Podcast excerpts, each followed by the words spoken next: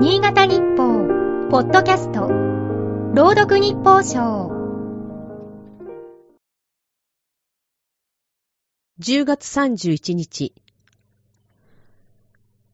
韓国の首都ソウルの雑踏で群衆が転倒し、多数が死傷したニュースに触れ、66年前に本県で起きた大惨事の記憶が蘇った方も大勢おられるのではないか。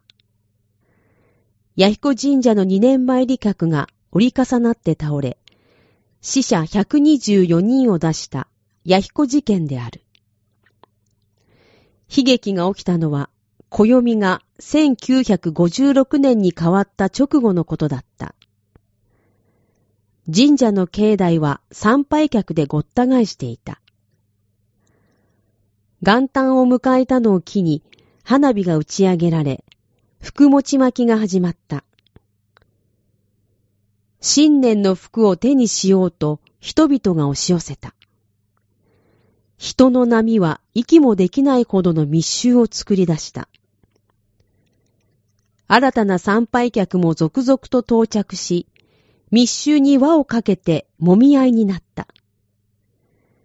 逃げ場のない人混みの中で誰かが転び、転倒は連鎖となって広がった。当時の本誌は、命を落とした人々が連なるように横たわる写真を大きく掲載している。衣類が泥にまみれた人も多かった。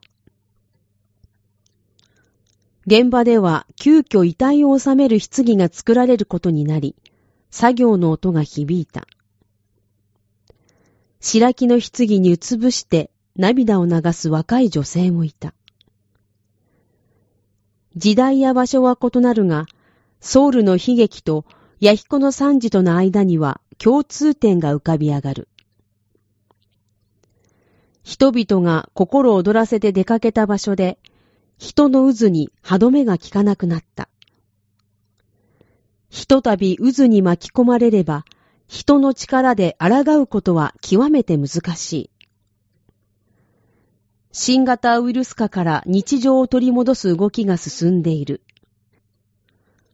大型イベントなど大勢が集まる機会も増えてきた。ソウルの悲劇は異国で起きた人事ではあるまい。こんな惨劇を繰り返してはならない。今日の日報賞は FM ニーツ、桐生純子が朗読しました。